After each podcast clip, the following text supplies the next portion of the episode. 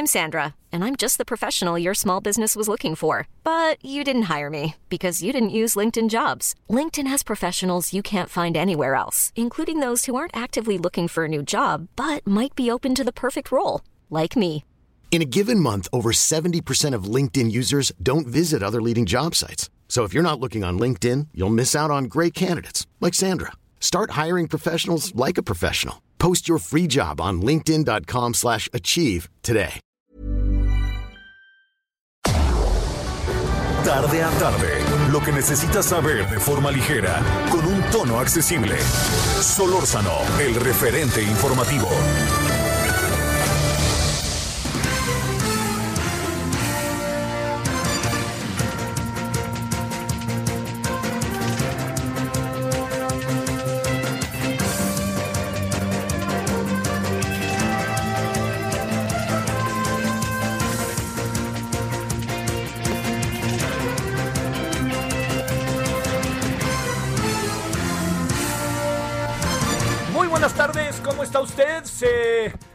Estamos llegando al primero de diciembre, ya estamos en diciembre. Así de fácil. Este, con 30 días de noviembre, 31 de diciembre, colorín colorado, este año se ha acabado. ¿Qué año, qué año, no? No va a cambiar en automático el primero de enero, ¿eh? No nos hagamos ilusiones ni andemos diciendo, no, es que ahora sí el año que entra todo. No, no, ¿eh? Yo por lo pronto le cuento que con toda la información precisa que se tiene, este asunto va para largo. El tema de la pandemia va para largo, largo, largo. Así que más vale que vayamos al máximo buscando la manera de, de- de poder, este, de poder eh, entenderlo y adaptarnos. Mire, eh, hoy perdóneme, pero me voy a ir a las cuatro y media.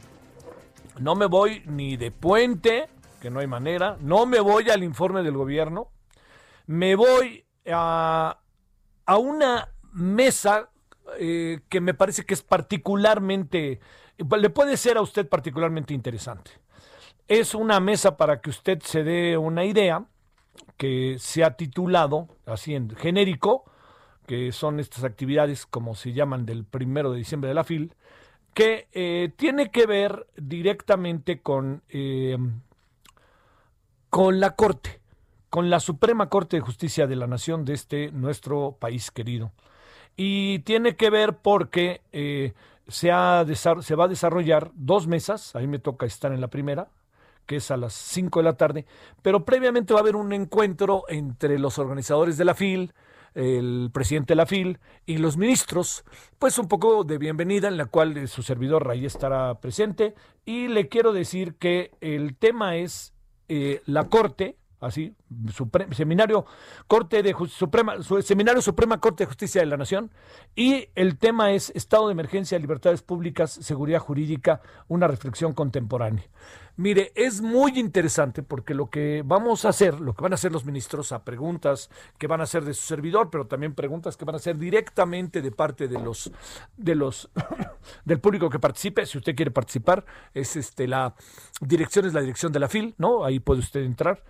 Va a ser muy interesante. Yo a mí me toca eh, le voy a decir con quién este, le voy a decir con quién me toca a mí participar, porque está padrísimo. En verdad que yo, yo me siento muy honrado de, de- de- en honor a la verdad de, de- esto, que a uno lo invitan, sobre todo por, por el papel que juega la Corte, ¿no? Bueno, la, la, le cuento para que usted sepa, a mí me va a tocar participar de 17 a 18, 20. Eh, no puede ser más, porque a las 18.20 entra la siguiente mesa, ¿no? En la primera estará Luis María Aguilar Morales, el ministro de la Suprema Corte, José Fernando Franco González Salas, ministro de la Corte, Yasmín Esquivel Moza, ministra de la Corte, y el doctor Christian Komplak, de la Universidad de eh, Wrocław, allí en Polonia. Es muy interesante esta mirada de fuera, ¿eh? Ya tuvimos contacto con el, con el doctor, con Cristian Komplak, y me pareció interesantísimo algunos de los conceptos. Ahí puede ser interesante. Entonces tenemos tres ministros y tenemos también ah, al final tres, este, eh, al, al final un invitado externo y eh, su servidor coordinando. La siguiente mesa empieza a las 18.30, o sea, de 18.20 a 18.30, tiempo de ajuste para que todo el mundo se vaya sentando y eh, se echa a andar. Ahí va a estar Ana Margarita Ríos Farjat, ministra de la Suprema Corte, Javier Laines Potisek, eh, ministro también, Juan Luis Alcántara Carrancá, González Alcántara Carrancá, ministro de la Corte, y Alberto Pérez Dayán, ministro de la Suprema Corte de Justicia de la Nación. Y de fuera va a estar el doctor Alejandro Saiz Arnaiz, quien es de la Universidad Pompeu Fabra de España, que con quien también ya tuvimos ahí comunicación. Bueno, todo esto se lo cuento porque le diría algunas cosas. La crisis sanitaria, el objetivo, batería de cuestionamientos, eh, participantes, sus opiniones, todo esto. Ojalá nos acompañe, es cuatro y media. Bueno, un rato, porque está el noticiero. Y entonces ya le digo que yo me desapareceré ahí como a las cuatro y media. Eh, yo le voy a decir, eh, por ejemplo, algunas preguntas. Mire, hay una que a mí me llama mucho la atención, que esa le adelanto que desde ya voy a echar por delante. El mundo en general y nuestro país en particular enfrentan una profunda y grave crisis de salud que incide en el desarrollo económico y las relaciones sociales en todos sus ámbitos. ¿Cómo afecta esto el goce de los derechos humanos y las libertades? Esto es muy importante, ¿eh? O sea, y además me gusta mucho la palabra que utilizan, ¿no? Las libertades públicas y el goce, la palabra goce. Bueno, entonces le cuento que el mundo en general y nuestro país en particular enfrentan una crisis derivada de una pandemia. ¿Y qué vamos a hacer nosotros? ¿Cómo le hacemos para nuestros derechos, nuestras libertades, si estamos encerrados? Bueno, otro de los asuntos que, perdóneme, que son, creo, de enorme relevancia, los mecanismos de nuestro orden jurídico que permiten la aplicación de medidas gubernamentales en un estado de excepción de emergencia. ¿Cuáles son? A ver, pueden eventualmente decir paz. El que no se ponga el cubrebocas, vámonos, una multa. ¿Se puede tan fácilmente plantear o no? Ese es un asunto. Es un asunto que la Corte, en el marco del Estado de Derecho, en un momento dado, vamos a suponer que lo ponen y alguien va a la Corte y dice yo este, apelo y yo no estoy de acuerdo con esa medida, ¿qué es lo que hago? Ese es el asunto. Otro de los asuntos es hay cambios normativos generados a partir de la emergencia sanitaria que permitan superar las consecuencias, es decir, ya empieza a haber nuevas leyes, nuevas normas, nuevas, eh, todo eso, este, o no, eso es, este, ese es otra de, las, de los grandes asuntos para atender. ¿Cuáles son los principales retos que enfrenta la rama judicial en torno al funcionamiento discontinuo de los tribunales? A ver, otra pregunta. Todo esto que no lo hemos pasado en la plena pandemia, ¿qué hacemos con la pandemia? Este, ¿Están funcionando los tribunales o no? A ver, yo se lo planteo. Yo me quiero divorciar. Entonces, como yo me quiero divorciar, yo hice ya mi demanda, ¿no? Este, la señora dijo, yo ya no quiero andar con este cuate. Y vamos. ¿Quién lo atiende? Oiga, se metieron a mi casa, me robaron. ¿Quién me atiende? Oiga, fíjese que yo quiero presentar una demanda porque me corrieron de mi trabajo. ¿Quién me atiende? Todo esto. Oiga, así de fácil. Fíjese que una persona me agredió a mí directamente. Una mujer dice, a mí me agredió esta persona. ¿A dónde voy? ¿Está caminando no está caminando? Interesante, ¿no? Yo digo que está interesante. Y más allá del respeto, cariño que le tengo enorme a varios de los ministros a los que tengo el gusto de conocer desde muchos, muchos años, entonces pues se pone muy, muy padre eso. Bueno, esa es una de las partes que tenemos esta tarde y Déjeme decirle que el señor Zamacona llegará como a las cuatro y media. Yo le agradezco profundamente a Manuel. Manuel, muchas gracias. Es así la excepción que confirma la regla, porque este mañana aquí estaremos a las cuatro y todo padrísimo. Y a las, a las 21 horas también estaremos en la noche. ¿eh? Tenemos ahí varias cosas. Bueno, déjeme plantearle otro asunto que su servidor eh, trae, este, como, ¿cómo pasa, no? Que, en donde he estado hoy se ha cruzado, ¿no? Se cruza para un lado, se cruza para el otro lado, se cruza por ahí está. Eh, ¿Qué es el tema de la pandemia? Yo sé que esto es del diario, usted decir, vaya alto, ahí le va. Déjeme plantearle lo siguiente. Eh, ¿Qué debemos hacer ante la pandemia, siendo que empieza a haber signos manifiestos claros que alcanzamos a apreciar todos de agotamiento? Signos en donde ya no queremos seguirle. Ya, ya, ya, la fregada, vámonos, ¿no? Y signos que además tienen una, un segundo momento. Y ese segundo momento, ni más ni menos, significa que de repente empezamos a relajar nuestros, todas las medidas que, que hemos tomado, todas las medidas que hemos estado trabajando a lo largo de todo este tiempo. Así de fácil. Nos, nos damos de baja, ya, ahí muere. Bueno, eh, eso es un asunto muy delicado. Le voy a decir por qué. Porque esta es una de las razones por las cuales muy probablemente se hayan incrementado los casos de coronavirus, ¿no? Este, viene la fiesta, vamos a la fiesta, somos muy de fiesta hemos de estar juntos. Eh, no nos hagamos, nos echamos cuatro o cinco este, farolazos y al quinto, pues viva México, cabrones. Venga, vamos a bailar y cómo no. A ver, abráceme mi compadre o mi cuate o mi amigo. No, órale, ¿no? Y este, no, y es, bueno. Hoy, qué bueno están estos tacos. A ver, dame una mordida, ¿no? Y eso, todo eso es terrible, ¿no? Yo sé que se siente muy feo porque era, es tan bonito de repente esa convivencia, incluso en la borrachera, abrazarse y sentirse cerca es, bonito, porque además da, pues da sentido de, da seguridad, diría yo. Entonces, todo ello, pues no se puede. Entonces, se ha relajado y nos hemos metido en cosas de todo tipo, ¿no? Fiestas que igual son de los sectores de la clase alta, como hoy se vio en un caso de una boda en Melinalco, que igual son de los sectores populares. Todos estamos ahí aventándonos, diciendo, órale, sí, sí, sí, vámonos, vámonos. Bueno, eso, eso de suyo es delicado, muy delicado. Sumemos otra variable. Ahí vienen las fiestas de fin de año. Esto que estamos viendo en un fin de semana, pues lo podemos empezar a ver del 16 de diciembre al 6 de enero, ¿no? Del famoso Guadalupe Reyes. Entonces, ¿por qué? Pues porque está el sentido de la fiesta y porque el año ha sido muy cruel, muy rudo. Nosotros también lo hemos hecho rudo, ¿eh? pero muy cruel y muy rudo. Y eso nos lleva a que eh, tengamos en debamos de tener en consideración todo tipo de circunstancias, todo tipo de elementos para poder, para poder enfrentar lo que viene y ser serios con lo que viene. O sea, uno, se están relajando las medidas ante el hartazgo. Dos, vienen fiestas de fin de año. Y tres, esta es una variable muy importante. El número tres es la autoridad. Las autoridades que tenemos. La autoridad que se encarga del sistema de salud, ¿no? Los que están encargados de ser los responsables de enfrentar el virus, los responsables de informarnos de lo que pasa. Bueno, todo ello lo cuento porque es evidente que ahí traemos una bronca. Y traemos una bronca en donde a mí me sorprende la respuesta eh, del señor López Gatel ayer ante lo que dijo la Organización Mundial de la Salud. No, no, no lo dijeron por mí, eso dijo, ¿no? Esto de que lo debemos tomar más, serio.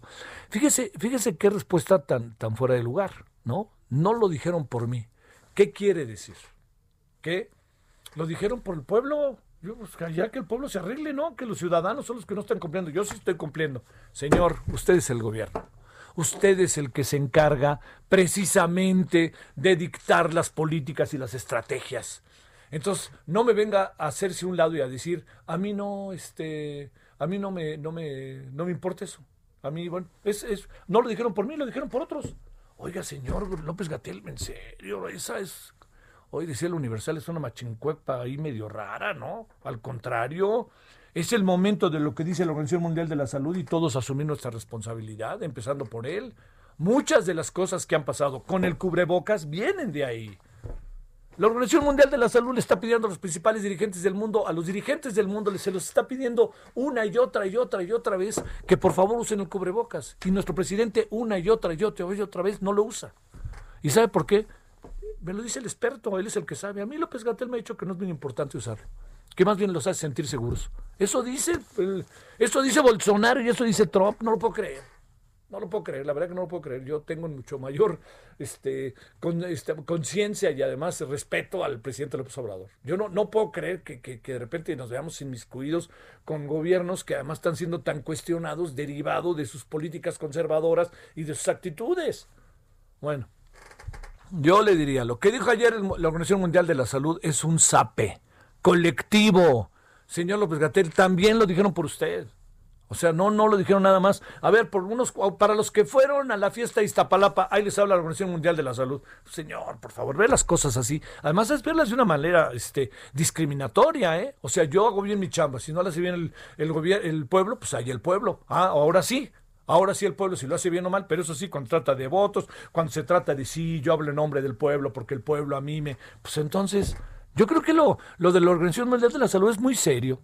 Así, recuerda usted todas las veces que me he permitido decirle eh, así de, de este eh, las veces que yo le, dije y además con testimonios de primerísimo nivel de parte de muchos este, especialistas. Cuando sacamos el informe Bloomberg, yo le dije, oiga, a mí lo del informe Bloomberg, sin tener muchos elementos, no me acaba por convencer, ¿eh? Ahí sí se lo planteo que no me acaba por convencer.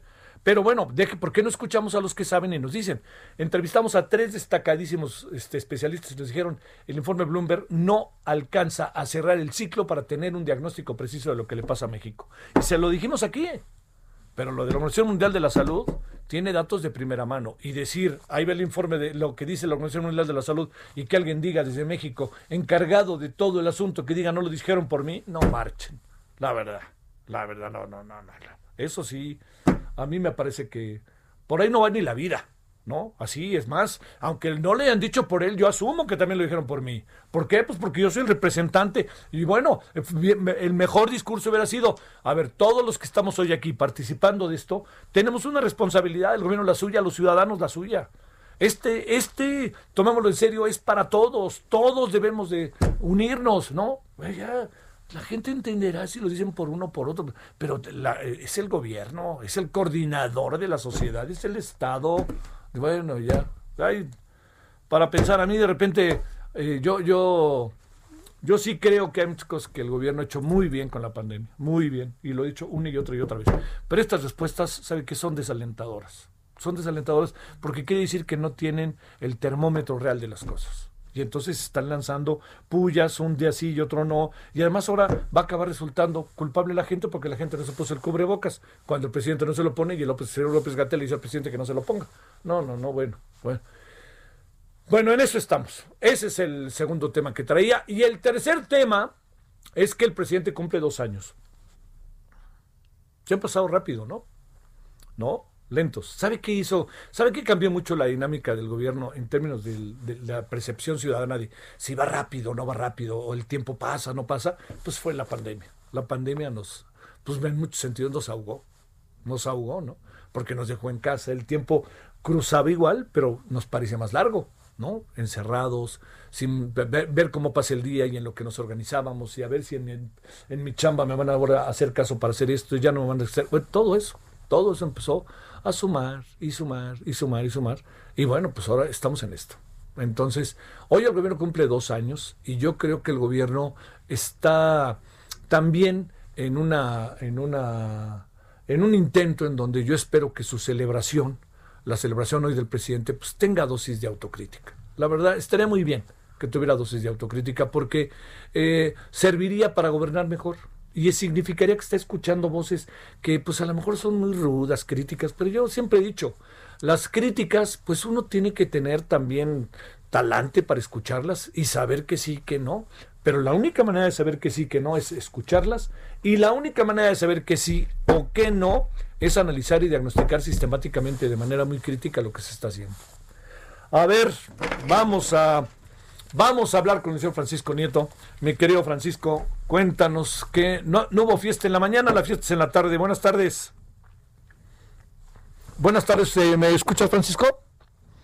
Hola, Javier, ¿me escuchas? Eh, ahí te escuchamos perfectamente, adelante.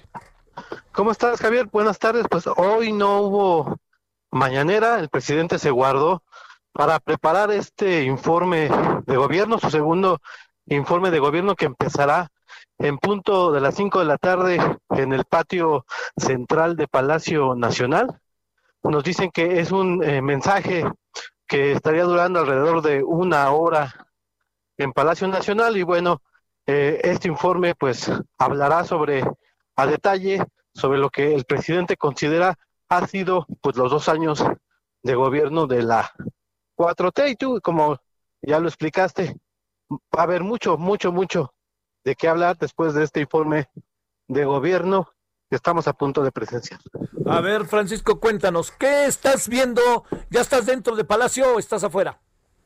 Estoy afuera, estoy aquí en, la plancha del Zócalo Capitalino para ver quién entra, quién es de los invitados, especialmente del gabinete. Hay que recordar que es un evento cerrado, solamente van a participar eh, los integrantes del gabinete y no va a haber invitados especiales, entonces pues estamos aquí a la espera de que empiecen a llegar pues ya los colaboradores del presidente López Obrador. Oye, por ahí ve, supongo, no los gobernadores de la Alianza Federalista, pero sí habrá algunos gobernadores por ahí, ¿no? Como el de Oaxaca, por ejemplo.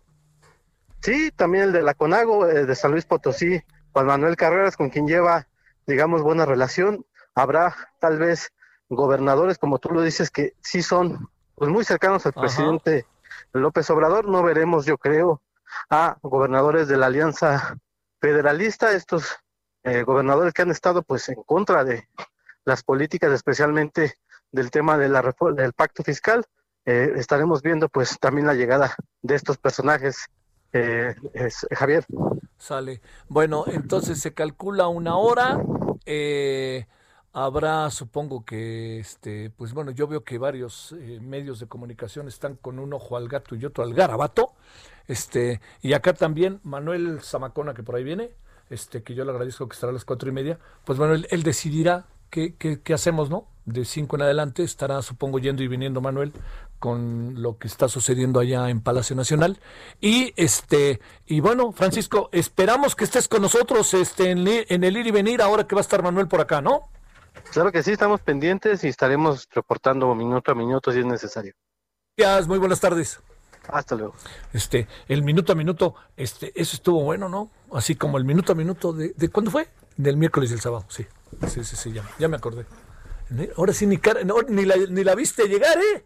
Ni la vio llegar, le dije el minuto a minuto del miércoles y sábado, ni, ni, se dio cuenta de lo que estábamos hablando. Bueno, oiga, a ver, este, gracias Francisco, entonces, eh, déjeme este, informarle de algo, eh, muy rápidamente, este, de eh, el tema del empresario franco-mexicano, restaurantero y de Luis Orozco, eh, va teniendo claridad respecto a, los, al móvil, ¿no? Al móvil.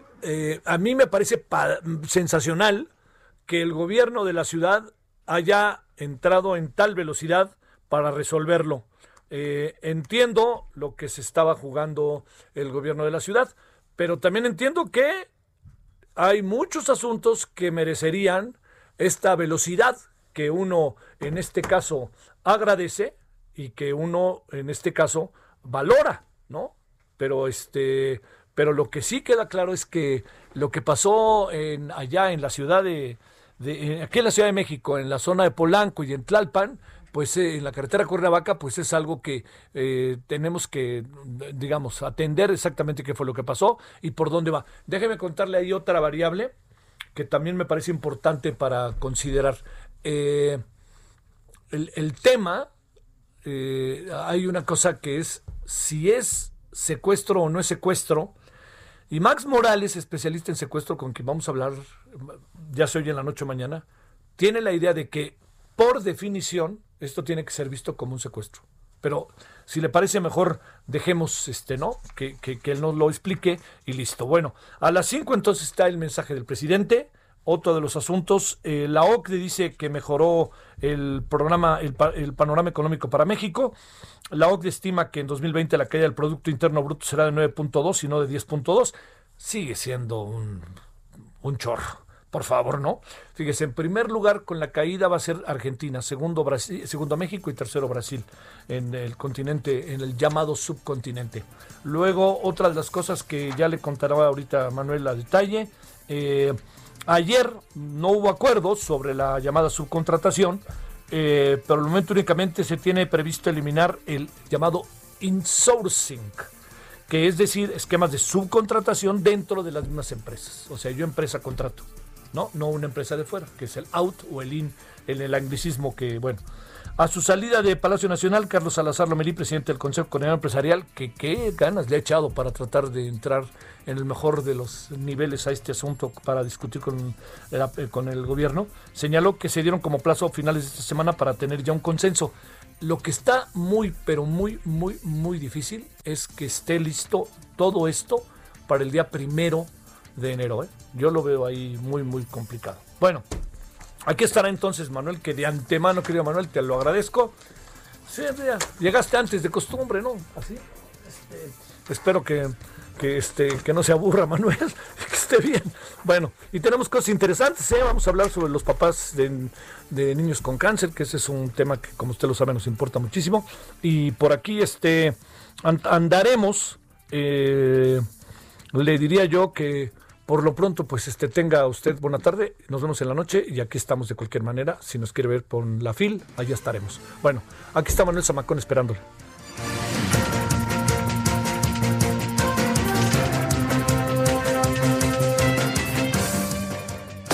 El referente informativo regresa luego de una pausa. Estamos de regreso con el referente informativo.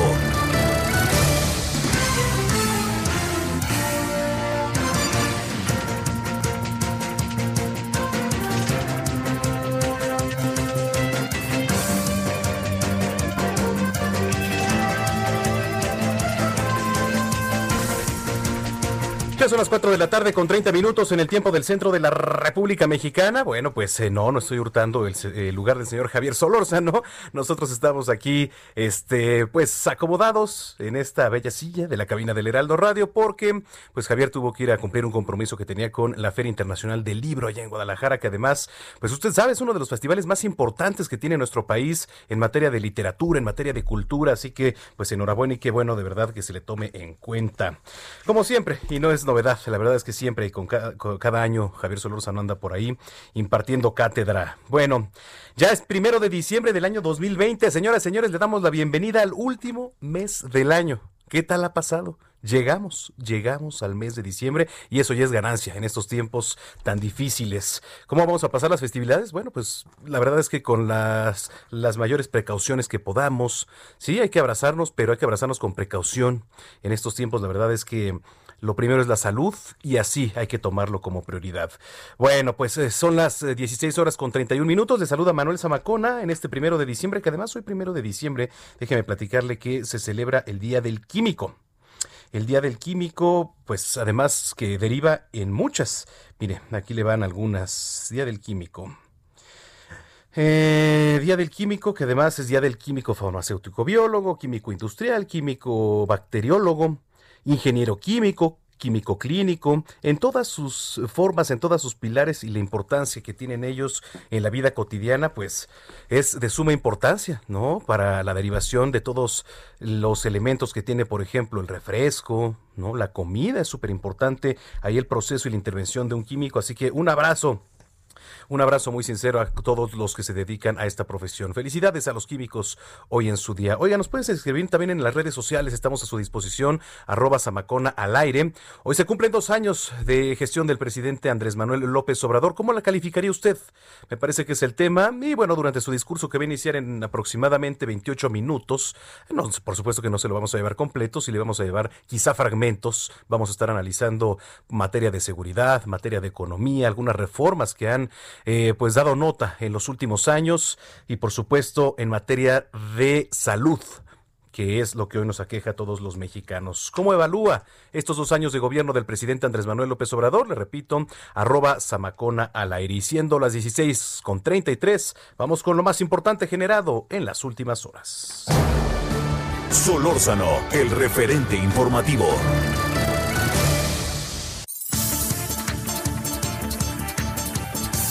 El empresario mexicano, franco-mexicano Baptiste Jacques Daniel y su socio Luis Enrique Orozco, quienes fueron detenidos, encontrados, discúlpeme, sin vida el fin de semana, se reunieron previamente con los presuntos homicidas que se hicieron pasar por compradores de licores. En conferencia, el secretario de Seguridad Ciudadana Omar García Harfush y el fiscal Ernestina Godoy informaron que Miguel Ángel N Arex Otinoco, detenido ayer por su presunta participación en el homicidio, estuvo con las víctimas, sin embargo, aún no se determina su nivel de participación. Hoy se realizó un operativo en inmuebles de la alcaldía Magdalena Contreras. Tres personas fueron detenidas y se encontraron botellas de alcohol con valor de hasta 70 mil pesos. También había armas largas y dosis de droga.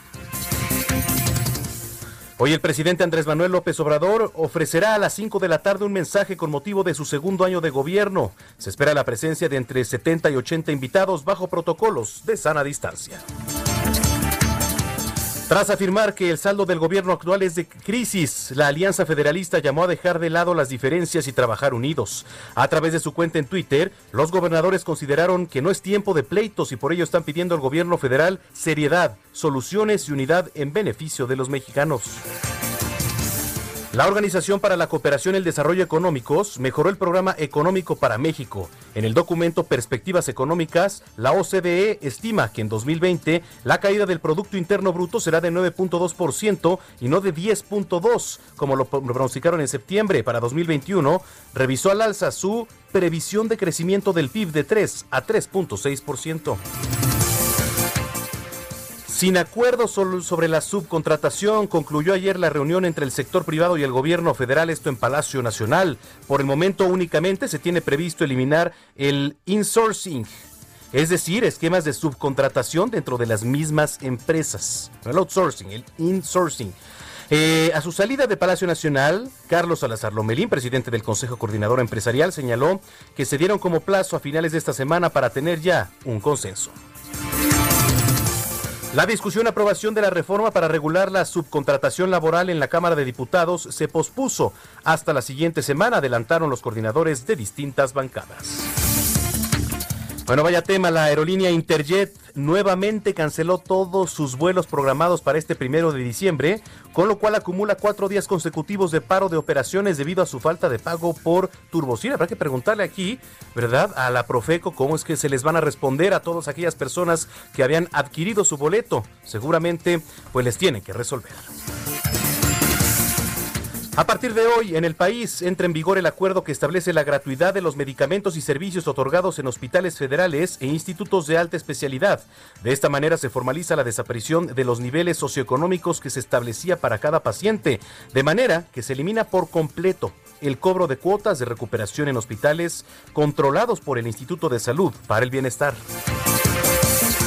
La pandemia del COVID-19 empobreció a más de 7.5 millones de mexicanos en 28 de las 32 entidades del país. Esto de acuerdo con el índice de la tendencia laboral de la pobreza que presentó el Consejo Nacional de Evaluación de la Política Social. Entre enero y octubre de este año, el envío de remesas registró un aumento de 10.4% con un total de 33.564 millones de dólares frente a los 30.395 millones de igual lapso del año anterior. De acuerdo con el Banco de México, solo en octubre las remesas crecieron 14% a tasa anual tras sumar 3.598 millones de dólares. La Agencia Europea de Medicamentos anunció que va a celebrar una reunión extraordinaria el 29 de diciembre, a más tardar, ¿eh? Para decidir si da su visto bueno a la comercialización de la vacuna contra el COVID-19 desarrollada por BioNTech y Pfizer. El presidente de Estados Unidos, Donald Trump, presentó una demanda en Wisconsin para descalificar eh, pues centenares de miles de boletas en un esfuerzo para anular la victoria del demócrata Joe Biden en el estado eh, pues en donde el republicano perdió por casi 20.700 votos.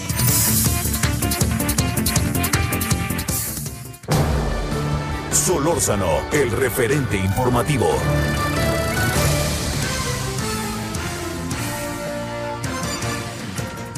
Ya son las 4 de la tarde con 37 minutos en el tiempo del centro del país. Le recordamos que en punto de las 5 se va a ofrecer un mensaje con motivo del segundo año de gobierno por parte del presidente Andrés Manuel López Obrador. Eh, pues va a ser un evento diferente, digamos, debido a la pandemia, 70, por ahí 80 invitados con la sana distancia. Eh, y nos preguntamos, bueno, ¿por qué en esos tiempos no ofrecer un mensaje de manera virtual, como lo han hecho, pues incluso algunos alcaldes, ¿no? Otras autoridades, pero en fin. Bueno, ser en Palacio Nacional y aquí le estaremos llevando fragmentos y todo el análisis puntual. ¿Qué opina usted de estos dos años de gobierno del presidente Andrés Manuel López Obrador? Escríbame a través de Twitter, arroba Samacona al aire. Aquí vamos a estar leyendo todos sus comentarios. Oigan, eh, bueno, la nota, lo último derivado de las investigaciones realizadas en seguimiento al hallazgo de dos cuerpos sin vida en la alcaldía Tlalpan, se ofreció una conferencia de prensa hace unos minutos, ahí estuvo nuestro compañero Carlos Navarro, fue por parte de la Policía Capitalina y en conjunto con la Fiscalía. ¿Qué dijeron en esta conferencia? Carlos, ¿cómo estás? Muy buenas tardes. Buenas tardes, Manuel. Te saludo con gusto a ti en el auditorio. Bien, la fiscal Ernestina Godoy el secretario de Seguridad Ciudadana, Omar García Harfuch, ofrecieron detalles sobre las investigaciones y las detenciones que se han llevado a cabo a causa del doble homicidio de ambos empresarios restauranteros, uno de origen francés y otro mexicano, que estaban eh, operaban principalmente en Polanco. Y es que ayer se detuvo a uno de los implicados. Esta persona se reunió con ambos individuos para comercializar supuestamente botellas de licor de alta gama, algunas de hasta 70 mil pesos, Manuel, y se vieron, estuvieron juntos en la carretera de Cuernavaca antes de que los encontraran ambos cuerpos a tan solo un kilómetro de distancia, donde se lo, lograron ubicar incluso el secretario Omar García Harfuch, mostró un video donde se ve que están ambos reunidos, se encuentran tanto el, empresario de origen eh, francés, el mexicano, y se encuentran con otras dos personas en este punto de la carretera México-Cuernavaca. Llegan otros dos vehículos y los cuatro vehículos después parten hacia un rumbo donde ya no se pudo ubicar a través de las cámaras de videovigilancia y es en esa zona, a menos de un kilómetro de este punto donde se reunieron en la noche, eh, los encuentran sin vida, lamentablemente. Y es que comentarles también que hoy por la mañana detuvieron a otras tres personas implicadas en esta situación, catearon dos inmuebles en la alcaldía Magdalena Contreras, donde se pudo encontrar drogas, se pudo encontrar armas de fuego y botellas de licor de alta gama. Esto fue, es la principal línea de investigación que fue por un intento de fraude, eh, arrebatarle las botellas a ambos empresarios y es por ello que les costó la vida. Así que fueron los detalles que ofreció la fiscal y el secretario de Seguridad Ciudadana, Manuel. El crimen por el alcohol, ¿no? O el crimen por los pomos, o cómo se le podría titular a todo esto, Carlos.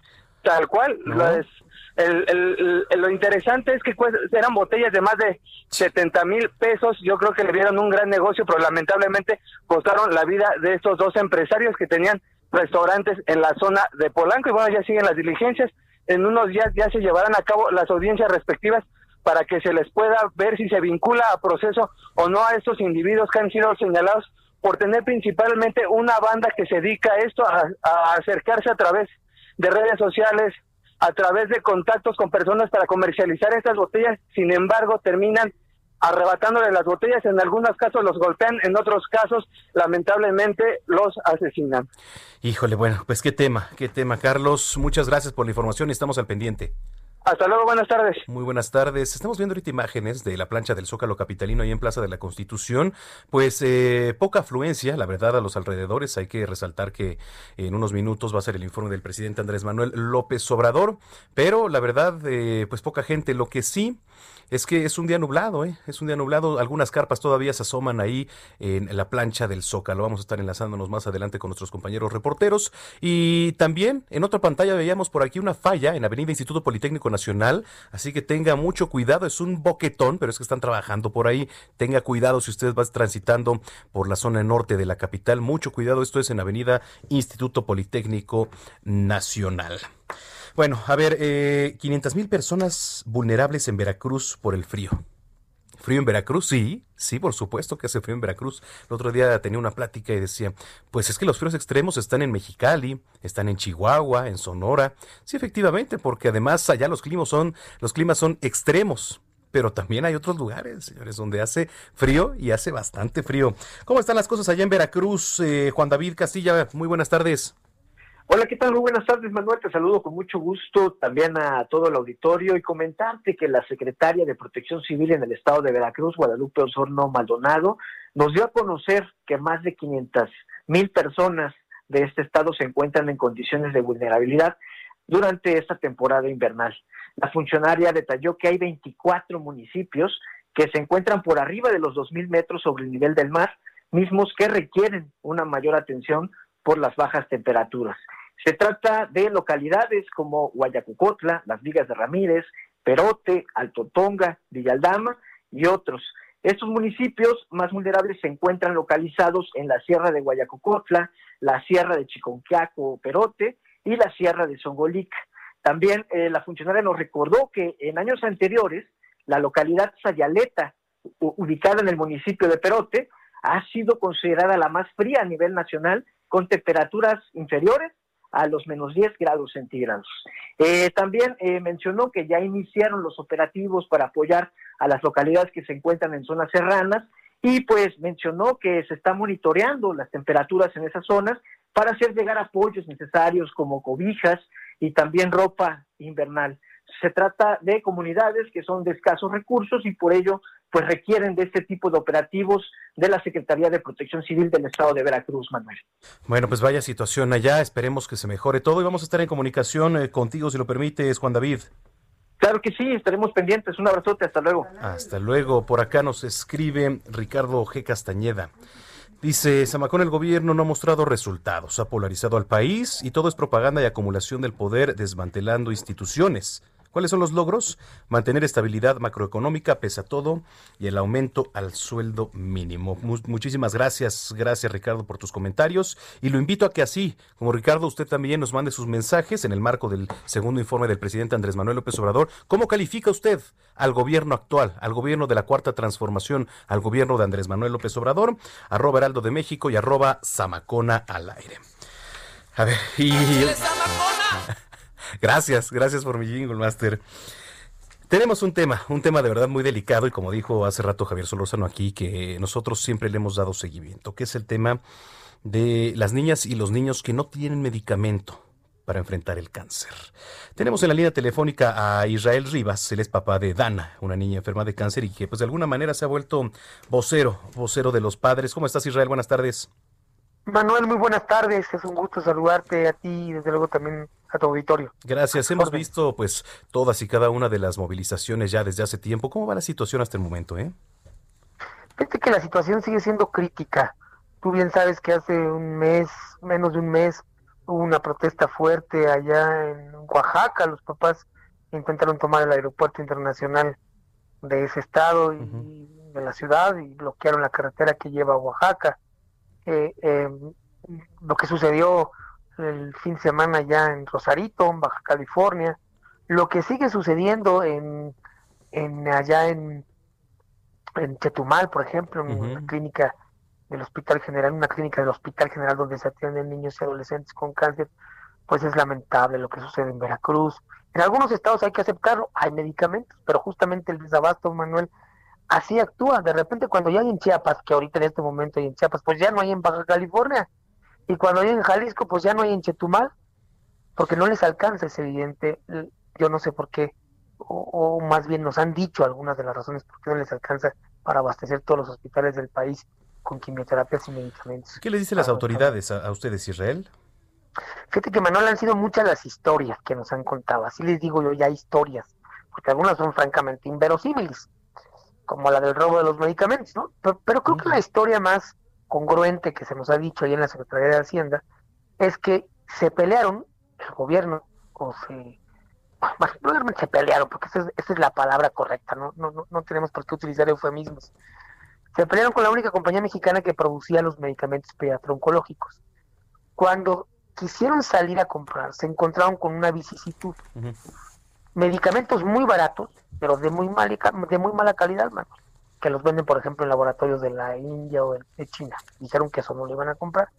Luego se encontraron con la siguiente vicisitud, medicamentos de patente, pero muy caros, 10, 20 veces más caros de su precio normal. Eso es lo que nos dijeron, ¿eh? Y que pues se fabricaban en laboratorios como los Estados Unidos, Suiza, algunos alemanes eh, o ingleses. Y luego laboratorios que producen genéricos de muy buena calidad o de buena calidad, como laboratorios españoles, algunos alemanes, eh, Argentina o Brasil, pero tienen un inconveniente.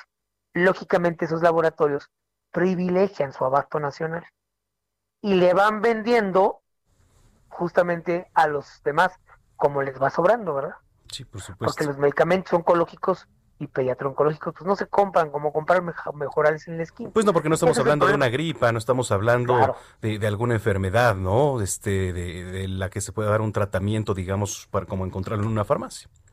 Así es, y hoy a 750 días de desabasto, desde que comenzó este desabasto o intermitencia, como le quieras llamar, eh, como le quieran llamar, de medicamentos pediatro-oncológicos, pues no, no, hay una solución, más de dos años. Fíjate que Manuel, nosotros creíamos que al principio esto era falta de, pericia o inclusive llegamos a pensar muy al principio que era la transición entre los dos regímenes. se va a componer. después pensamos que no tenía la suficiente experiencia. Pero hoy, si yo te pudiera decir, además porque tengo una lista, de todas las personas y de todos los actores políticos, es una lista muy larga, por cierto, con la que nos hemos reunido y les hemos expresado, y todas las protestas que hemos hecho, pues me parece que aquí ya no es ni impericia, sino más bien falta de voluntad política. Y eso quedó muy reflejado ayer, fíjate, eh, ayer domingo con la protesta de papás allá, ¿no? A mí me queda muy claro la foto impávida del señor presidente que ni voltea a ver un niño que le pone una pancarta queremos quimios. Y sí que se para con la mamá del señor Guzmán Loera, si se baja a echar unos taxis a saludarla. Sí, bueno, son imágenes, la verdad, este, pues que quedan en contraste, ¿no? Y que quedan ahí seguramente marcadas para el sexenio. Vamos a estar en comunicación contigo, eh, Israel. Esperemos que de verdad pronto se le dé solución a, todo esto. Y, y, bueno, pues gracias por tomarnos la llamada. Claro, Manuel, ya vamos a solucionarlo nosotros. Te quiero decir ya por último, perdón. Sí, claro, adelante. Que me tome 30 segundos más. Nosotros tenemos esta iniciativa ciudadana que pretende garantizar los tratamientos de nuestros hijos con cáncer de forma integral. Todo el tratamiento, no solamente el médico, sino el psicoemocional, el nutricional, etcétera, el transporte, los padres que somos desplazados. Y vamos a llevar, vamos a juntar estas 123 mil firmas, las estamos juntando, 124 mil, perdón, para llevarlas a los diputados, junto con esta iniciativa para que obligarlos a que legislen eh, esta situación. Pueden bajar los formatos, la gente que nos escucha, en nuestra página que es www.movimiento nacional, eh, movimiento por la salud, .org o al WhatsApp, que es solo WhatsApp 967-104-0494. Y ahí... ¿Nos repites el WhatsApp? Sí, claro, 967 104 0494 y seguramente el viernes ya tenemos la aplicación, ya firmamos el convenio con el INE, con Lorenzo Córdoba, ah. que nos hizo favor de apoyar. Buenísimo. Estaremos al pendiente, Israel. Claro que sí, un abrazo Manuel, muchas gracias. Gracias, igualmente es Israel Rivas, papá de Dana, una niña enferma de cáncer y además pues vocero de este movimiento. Son las 4 de la tarde con 51 minutos, se están insistiendo a los diputados a someterse a pruebas de COVID-19 y a usar cubrebocas en sesiones insistiendo a diputados. Es increíble que se les insista a los diputados cuando algo tan necesario y tan obligatorio como estos días, pues debería de estar en la conciencia de cada uno de ellos. Iván Saldaña, ¿qué nos tienes? ¿Cómo estás? Buenas tardes. ¿Qué tal, Manuel, amigos del auditorio? Muy buena tarde. Efectivamente, lo adelantas muy bien. La Cámara de Diputados exhortó a sus legisladores pues a realizarse de manera obligatoria las pruebas de COVID-19, utilizar permanentemente también el cubrebocas dentro del recinto legislativo y eh, pues también no ingresar al mismo eh, al mismo recinto a personas ajenas a este y evitar reuniones presenciales en oficinas y comisiones. Este llamado se da frente pues a un incremento de contagios de COVID-19 en San Lázaro, más de 300 eh, eh, trabajadores y también entre ellos legisladores, más de 70 legisladores han sido confirmados con esta eh, pues enfermedad en, durante el periodo en que la Cámara de Diputados ha aplicado pruebas semanales. Eh, sin embargo, bueno, también se da ante pues la indiferencia de algunos legisladores por no acatar estas normas sanitarias y eh, este este exhorto se hizo el día de hoy en la sesión del Pleno de la Cámara de Diputados a través de un pronunciamiento del Grupo de Asesoría en materia de prevención y fortalecimiento de medidas sanitarias de San Lázaro. Un grupo de diputados, todos titulados como médicos, entonces, eh, pues ellos son los que formularon estas eh, pues recomendaciones que es como tú lo dices bien eh, han insistido porque ya se ha hecho eh, se establecieron normas internas y parece que pues no se han tomado todas a veces aquí y eh, comentarles al auditorio que al dar conferencias entran personas acompañando a los diputados para reforzar sus planteamientos de los diputados, pero estas personas es evidente que vienen de organizaciones o de la sociedad civil, pero pues no cumplieron con los protocolos porque pues vienen invitados por los legisladores, no se hicieron la prueba como cada semana nos hacen a todos los que ingresamos a este recinto legislativo y pues aquí el resultado, un exhorto nuevamente, dice particularmente se hace un atento llamado a las y a los legisladores para que durante el las sesiones del Pleno utilicen de manera permanente el cubrebocas, se guarde la sana distancia entre quienes se encuentran presentes respetando los espacios de las curules y se evite en todo momento generar aglomeraciones en los pasillos, Manuel Auditorio. Pues ojalá nos esté escuchando el señor Gerardo Fernández Noroña, porque mira, por ahí empieza la situación, por ahí empiezan los malos ejemplos, por ahí, por ahí. Y bueno, también es increíble, ¿no? Que de donde se debe dar el ejemplo, que son los legisladores de nuestro país, pues no se esté poniendo, ¿no? Pero en fin, bueno, pues vamos a estar al pendiente. Gracias, Iván. Muy buena tarde, seguimos informando. Muy buena tarde, Iván Saldaña, reportero de El Heraldo Radio. Son las 4.54, antes de irnos a una pausa, déjeme le platico y le doy una actualización. Cuatro personas murieron entre ellas un bebé de nueve meses. Esto en el atropello masivo provocado por un hombre de 51 años alemán sin antecedentes penales y aparentemente con trastornos psiquiátricos. Esto al irrumpir con su automóvil en una zona peatonal de Treveris, perdón, al oeste de Alemania. Según confirmaron en una conferencia de prensa las fuentes de la investigación, la policía ya está investigando el eh, trasfondo de este atropello producido al lanzarse el conductor, bebido, por cierto, a toda velocidad con su vehículo, un todoterreno de la marca Land Rover a la zona peatonal que recorrió haciendo de forma intencionada. Además hizo un zigzag ¿eh? para atropellar transeúntes y puestos durante varios metros. Son las 4.55, pausa y volvemos.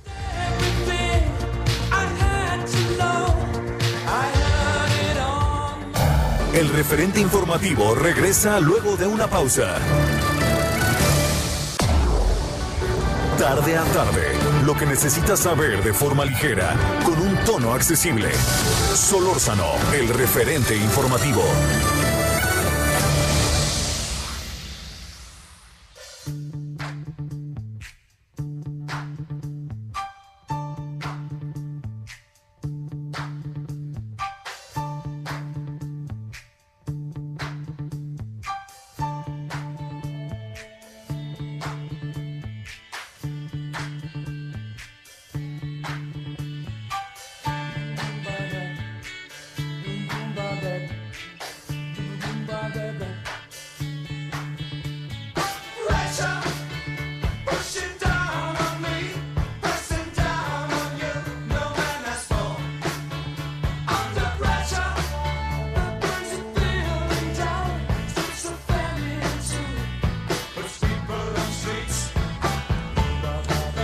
Son las 5 de la tarde con un minuto, 5 con uno en el tiempo del centro de la República Mexicana. Es martes primero de diciembre del año 2020. Saludando al mes de diciembre, a nombre del titular de este espacio, Javier Solórzano, le damos la más cordial bienvenida. Si usted nos acaba de sintonizar aquí en el Heraldo Radio 98.5 FM en el Valle de México, le saluda Manuel Zamacón y nos pueden escribir en redes sociales, arroba Heraldo de México y arroba Zamacona al aire. La pregunta, ¿cómo califica usted el segundo año del presidente Andrés Manuel López Obrador? Hoy, que por cierto ya está el protocolo de inicio de este informe en Palacio Nacional, alrededor de 60, yo podría decir ahorita invitados, 60, la verdad es que no alcanzamos a apreciar aquí en las pantallas de quién se trata, pero bueno, pues seguramente parte de su gabinete. Nos escribe por acá Jacob RS, dice Samacón, el gobierno de AMLO con claroscuros, lo bueno es la rendición de cuentas al pasado, el incremento histórico al salario mínimo, el rescate del sector energético, lo malo, la inseguridad, lo peor, le tocó la peor pandemia. Pues sí, efectivamente. Bueno, pues gracias por todos y cada uno de sus comentarios. Les recordamos en redes sociales, arroba Heraldo de México y arroba Samacona al aire. En estos momentos la banda de guerra está recibiendo al presidente Andrés Manuel López Obrador, que ya aparece en escenario, junto con su esposa Beatriz Gutiérrez. En unos minutos comenzará este informe. Estábamos escuchando eh, Under Pressure de Queen, porque el día de hoy, por cierto, se cumplen 34 años del lanzamiento del álbum Live Magic de Queen. Este sería, por cierto, el segundo disco grabado en vivo de la banda británica. Pues tanto, tanto que analizar este día. Hoy el Heraldo de México en su versión impresa saca una, infografía buenísima. La 4T es definitiva, así se titula, y bueno, pues eh, trae varias cosas alrededor del presidente, el crecimiento económico, la, en materia de seguridad, datos duros, por supuesto, y datos que han marcado en este par de años al presidente, porta hoy un traje oscuro, corbata gris, se alcanza a ver si es gris, ¿verdad? Creo que trae el presidente. Y eh, igual su esposa, saco gris, eh, una blusa color blanca, en este momento se entona parte del protocolo. Ya vamos a regresar allá hasta Palacio Nacional en unos minutos para escuchar parte de este informe. No todo, pero sí, pues algunos fragmentos. Dos años de gobierno de AMLO. ¿Cómo está el país eh, en materia de seguridad, en materia de violencia, la lucha contra el narcotráfico? En la línea telefónica tenemos a Luis Omar Montoya. Él es eh, doctor en historia por el CIESAS y miembro del Sistema Nacional de Investigadores de México. Luis Omar, gusto saludarte. Muy buenas tardes. Hola Manuel, buenas tardes. Muchas gracias. Igualmente. ¿Qué balance tienes de estos dos años del presidente López Obrador en materia de seguridad? Pues sin duda es un, es un balance negativo. Eh, me parece que si bien su gobierno ha tenido aciertos, eh, quizás en materia de seguridad, el, digamos, el, peor error eh, en su estrategia sin duda es el, pues es la lucha constante que ha tenido eh, con los gobiernos locales, con los gobiernos estatales. Me parece que eso no, no ha contribuido y definitivamente es un factor que sí está en manos del gobierno o sí está en manos del gobierno atender, pero no lo han hecho. casos emblemáticos como Guanajuato, como el propio Jalisco, así lo, así lo demuestran.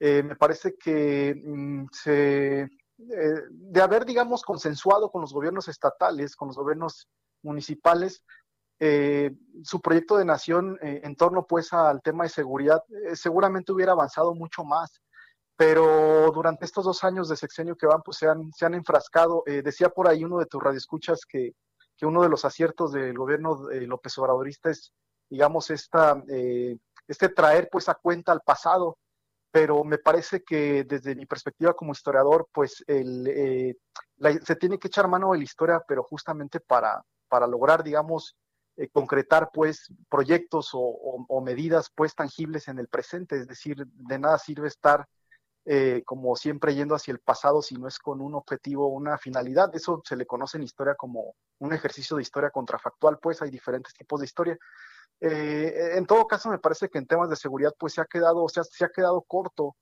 Eh, sin lugar a dudas, eh, considero que hay aspectos respecto a la seguridad que no se tocan y que no se mencionan, pero que influyen. Pienso, por ejemplo, en la investigación.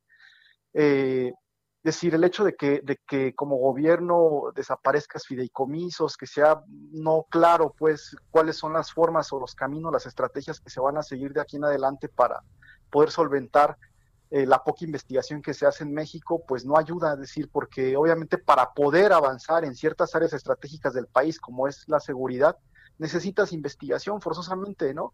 Hace, hace días veíamos que el Senado aprobaba eh, el tema de la regularización, pues, del cannabis, que todavía falta obviamente que llegue a la Cámara de Diputados, pero ahí de bote pronto yo podría decir, bueno, sí está muy bien, me cantan victoria, pues los senadores sobre todo de, de Morena y algunos incluso del PAN, como, como esta señora Xochitl Gálvez y como el propio Madero, pero me parece que está, está coja la mesa, es decir, eh, no puede ser que, es decir, es contradictorio que hace apenas algunas semanas se desaparezcan los comisos, entre ellos de investigación, y después se estés festejando como gobierno la regularización de la, del cannabis cuando necesitas forzosamente Luis Omar, eh, te vamos a interrumpir rápidamente. Ha comenzado a hablar el presidente Andrés Manuel López Obrador en el marco de su segundo informe. Regresamos contigo en unos segunditos. Vamos a escuchar parte de lo que dice. Adelante, sí, gracias.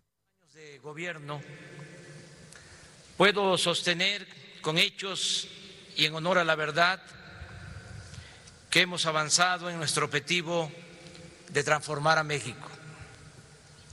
Desde antes de asumir el mandato popular de presidente de la República, fuimos elaborando un plan de desarrollo que surgió de muchos años de brega, recorriendo a ras de tierra el territorio nacional, valorando las potencialidades y los vastos recursos naturales, reflexionando sobre los obstáculos para el desarrollo y el bienestar de la población, aquilatando la grandeza cultural de México, y recogiendo los sentimientos de la gente en todos los pueblos y regiones del país. Así fue como llegamos a la conclusión de que eran mayores las posibilidades de cambio que las de estancamiento o decadencia y que hacer realidad la transformación dependía, en primer lugar, en enfrentar el grave problema de la corrupción y de contraponerle la virtud de la honestidad, que es la mayor riqueza de nuestro pueblo. Con esta convicción, desde que tomé posesión del cargo, empezó a llevarse a cabo una política diferente.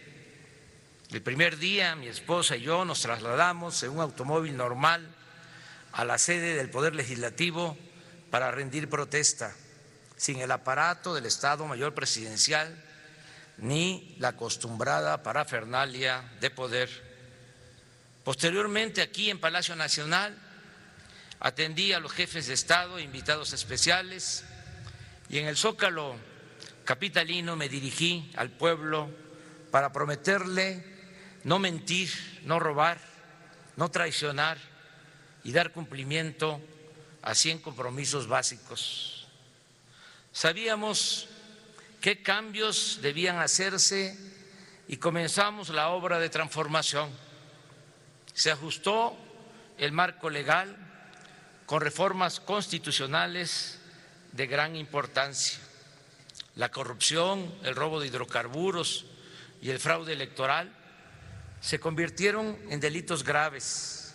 Se creó la Guardia Nacional, se canceló la condonación de impuestos, se garantizó la posibilidad de realizar consultas populares, se aprobó el procedimiento de la revocación del mandato, se eliminó el fuero al presidente para que pueda ser juzgado por cualquier delito como cualquier otro mexicano, entre otras modificaciones al marco legal.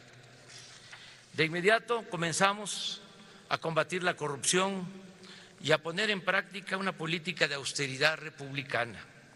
Hemos ahorrado en dos años un billón trescientos mil millones de pesos en compras y contratos, reduciendo al mínimo el robo de combustible, el llamado huachicol, disminuyendo drásticamente la defraudación fiscal y otras malas prácticas dañinas que proliferaban en la hacienda pública en el antiguo régimen. La austeridad y la cancelación de fideicomisos y fondos que se manejaban de manera discrecional, deshonesta y en beneficio de minorías, también nos ha permitido liberar más presupuesto en beneficio del pueblo. Con esta fórmula de combatir la corrupción y gobernar sin lujo ni frivolidad, hemos podido cumplir los compromisos de no endeudar al país, no aumentar impuestos, no subir los precios de los combustibles y lo más importante, esta nueva política económica fincada en la moralidad nos ha permitido financiar programas sociales para el bienestar de nuestro pueblo, en especial para los más pobres y marginados. Ya es realidad la pensión universal para los adultos mayores, el apoyo a niñas y niños con discapacidad, la entrega de becas a estudiantes de familias pobres y la atención médica y los medicamentos gratuitos. Bueno, pues en esta primera parte del mensaje por su segundo año de gobierno del presidente Andrés Manuel López Obrador destaca en materia de seguridad la creación de la Guardia Nacional, ¿no? Ya en otros rubros, en otros temas, la revocación del mandato, el retiro del fuero al presidente, dice que se ha ahorrado hasta el momento con la austeridad republicana un billón un billón trescientos mil millones de pesos. No se ha endeudado al país, y no se ha subido el precio de los combustibles. Regresamos contigo, Luis Omar Montoya, eh, que en lo que a tu área refiere, dice la creación de la Guardia Nacional. ¿Cómo, ha funcionado realmente la, Guardia Nacional a raíz de su entrada? Bueno, hay que decir que la Guardia Nacional existió en el siglo XIX y fue muy importante. Eh, eh, sobre todo la segunda mitad del siglo XIX fue utilizada para, digamos, solventar problemáticas, revueltas regionales, locales entonces hay un componente histórico, es que para entender al gobierno de López Obrador y para entenderlo él como personaje histórico, siempre hay que remitirnos a la historia, porque él siempre habla desde la historia. Entonces el hecho de que recupere, digamos, ese, ese, ese ente, ese elemento histórico, parte del Estado mexicano, que es la Guardia Nacional, eh, hay que entender que está jugando pues con, la historia de México. Él, la visión de López Obrador es decimonónica, es decir, él está situado en el siglo XIX. Recordemos que él ha dicho varias veces que es Juárez gobernando. Entonces, desde esta perspectiva histórica, por supuesto que es un acierto de él haber, digamos, eh, rescatado a la Guardia Nacional. Eh, yo entiendo que en este punto, francamente, eh, habríamos que, tendríamos que esperar hasta, hasta finales del sexenio para hacer una evaluación realmente este, más certera respecto a si ha tenido éxito o no la Guardia Nacional. En este punto me parece que está en este proceso, pues, de, de digamos, reestructuración Eh, definitivamente pienso que no ha sido un fracaso como tal, tampoco la veo pues como, como un éxito, me parece que está en este proceso, vamos a ver si se logran, se logran los objetivos. Eh, por, lo, por los elementos que, se tienen, hay regiones, lugares donde ha sido, ha sido muy importante, por ejemplo en la frontera sur, eh, ha sido muy útil, por ejemplo, para contener el tema de, las, de, las, caravanas migrantes, o al menos le ha dado una utilidad muy puntual pues el gobierno, el gobierno de México.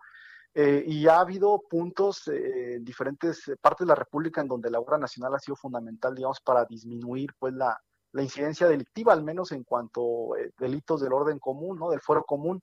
En ese sentido, sí, este, habría que esperar, pues, para, para tener un, un, diagnóstico mucho más preciso respecto a si en este punto yo diría que es favorable, pero vamos a ver si se logra pues el objetivo. Lo que yo sí pienso también, Manuel, es que, decir, el tema de seguridad es un tema, es un tema complejo, es decir, la seguridad no tiene que ver solamente con, con más policías o con más presupuesto para las dependencias, pues que, que como la policía, como el ejército, en fin, ¿no? sino que tiene que ver también con la investigación académica, tiene que ver con la prevención, ¿no? Y, y, algo muy importante que el presidente mencionaba ahí ahorita en esta intervención que, que, tuvo, habla de moralizar, ¿no? De la moral.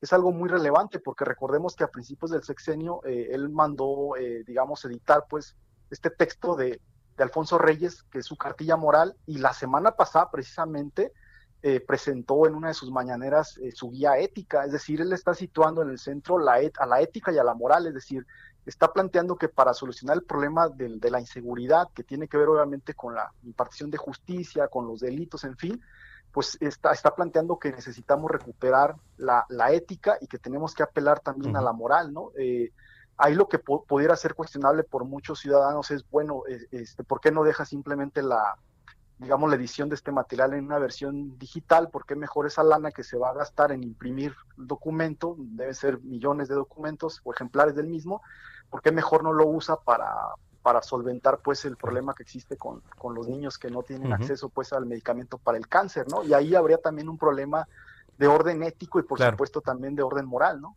Oye, pues eh, siempre importante, Luis Omar, escuchar tu análisis, te agradecemos mucho que hayas participado con nosotros y estamos en contacto. Muchísimas gracias, Manuel. Bonita tarde, gracias. Igualmente para ti es Luis Omar Montoya, director de historia por el CIESAS y miembro del Sistema Nacional de Investigadores de México. Nos enlazamos hasta Palacio Nacional. ¿Cómo están las cosas por allá? La perspectiva. ¿Quién anda por ahí de invitados? Eh, Paco Nieto, ¿cómo estás?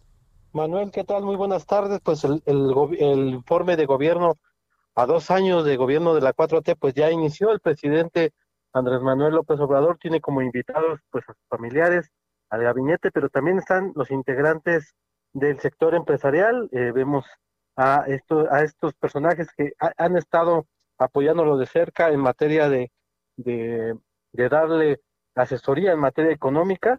Y bueno, el presidente eh, explicó, o fue la primera frase del presidente, es que con hechos y en honor a la verdad, la 4T ha avanzado en el objetivo de transformar a México. Está dando en estos momentos eh, informes, datos sobre lo que se ha hecho en dos años.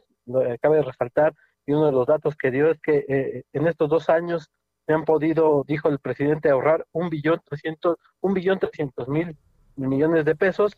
Eh, esto que a través de la lucha contra el achicol y a través de, de, ya no permitir los excesos ni los lujos en el, en el gobierno. En estos momentos el presidente pues sigue explicando, exponiendo los puntos de vista de lo que ha sucedido en estos dos años y bueno, pues esperemos que esto dure alrededor de una hora, Manuel.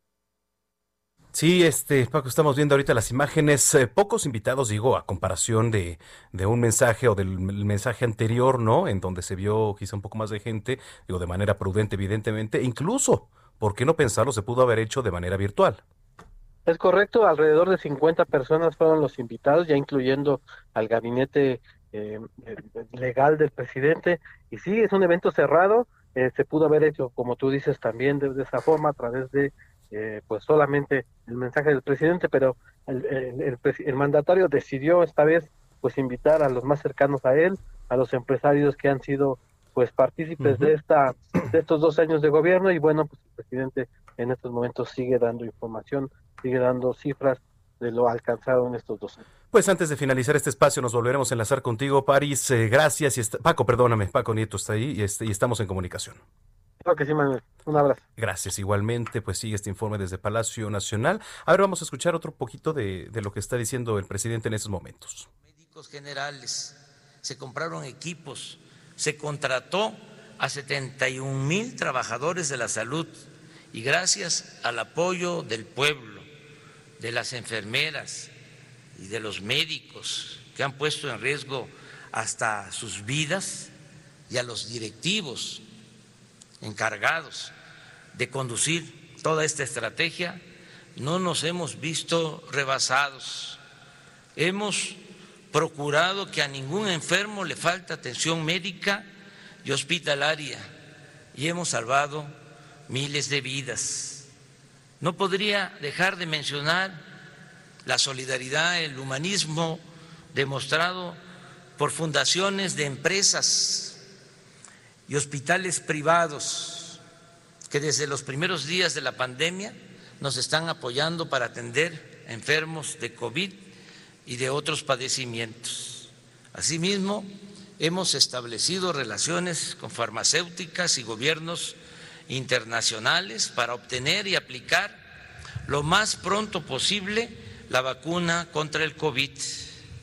No obstante, por desgracia, esta terrible enfermedad ha causado la muerte de más de 100 mil personas, a quienes recordaremos siempre con afecto y cariño, nunca dejaremos de expresar nuestras condolencias y solidaridad para con sus familiares y los amigos.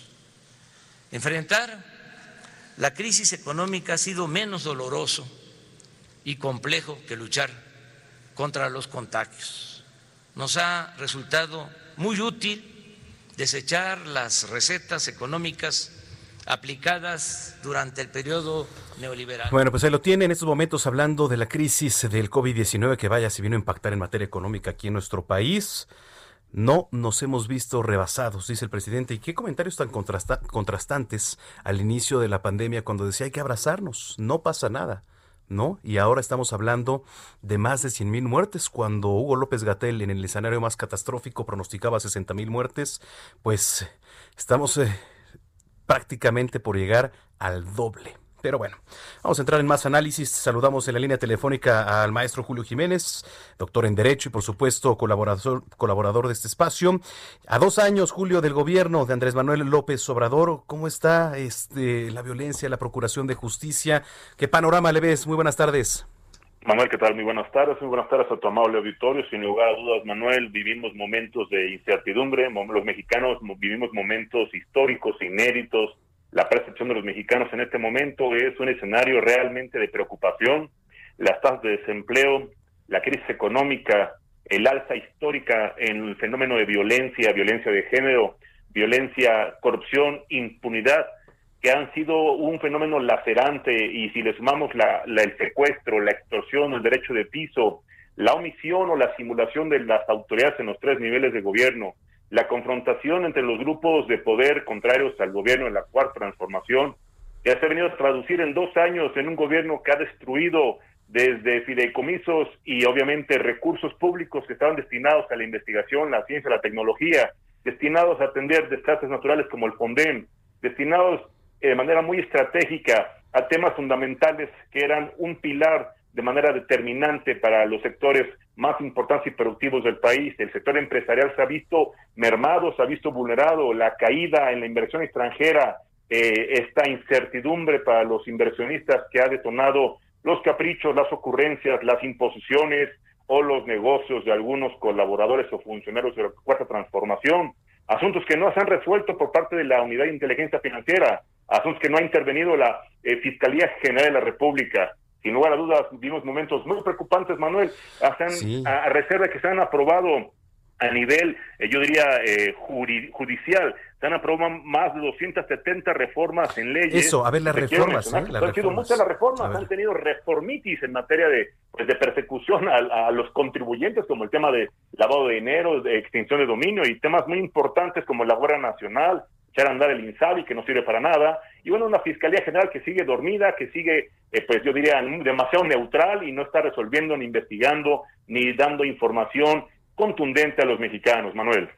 Bueno, pues mira, vamos a continuar con este análisis. Eh, Julio, si lo permites, ahorita vamos a ir a una pausa. Regresando vamos a entrar en más información, en más análisis aquí a través de El Heraldo Radio, cuando vemos en este momento hablar al presidente López Obrador desde Palacio Nacional. Oye, les recordamos las vías de comunicación para que se pongan en contacto con nosotros, arroba Heraldo Radio y arroba Samacona al aire. Ahí nos puede escribir, son nuestras redes sociales. También nos gustaría saber su opinión. ¿Qué opina la ciudadanía a dos años de que el presidente López Obrador, pues ha llegado a la presidencia de la República. Usted sintoniza el Heraldo Radio aquí en el Valle de México, es el 98.5 de FM y saludamos también a todos los que nos escuchan a lo largo y ancho de la República Mexicana. Son las 5 de la tarde ya con 24 minutos, vamos a hacer una breve pausa, no le cambie, tenemos más aquí en Heraldo Radio.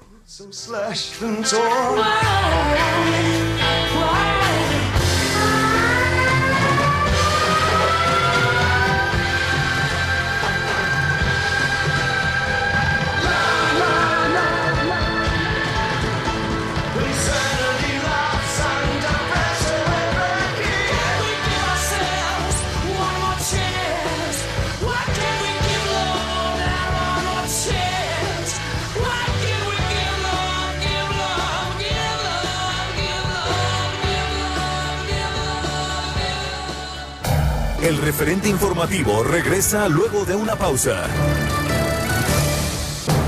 Estamos de regreso con el referente informativo.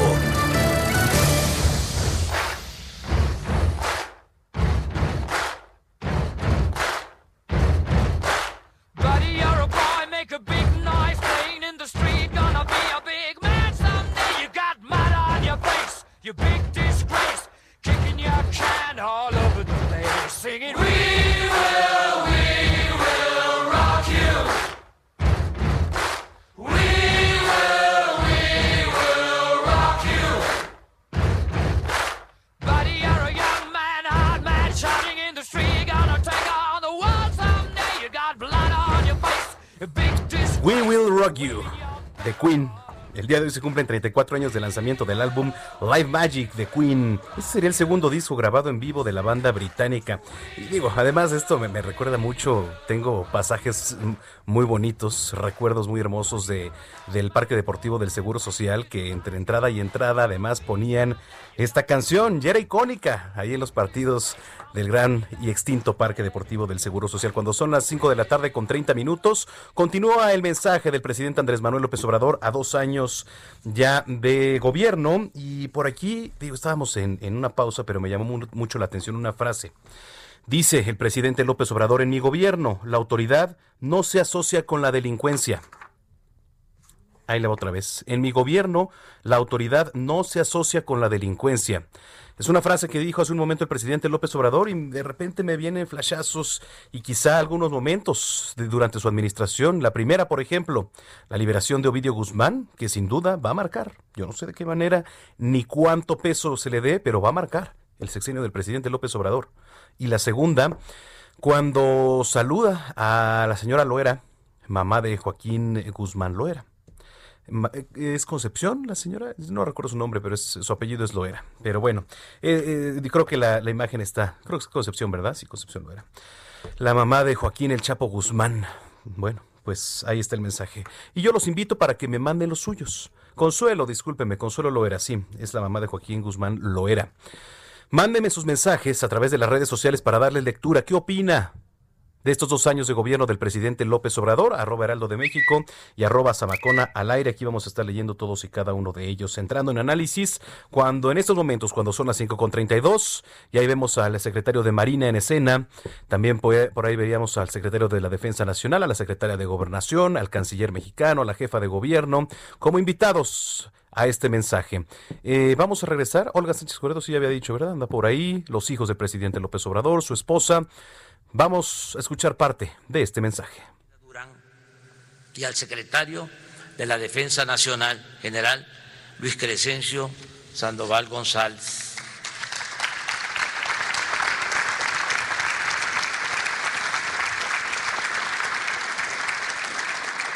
Amigas y amigos, de 100 compromisos presentados hace dos años en el Zócalo, hemos cumplido 97 Solo están pendientes o en proceso tres, descentralizar el gobierno federal, impulsar el desarrollo de fuentes de energía renovables mediante la rehabilitación de las hidroeléctricas y conocer la verdad acerca de la desaparición de los jóvenes de Ayotzinapa.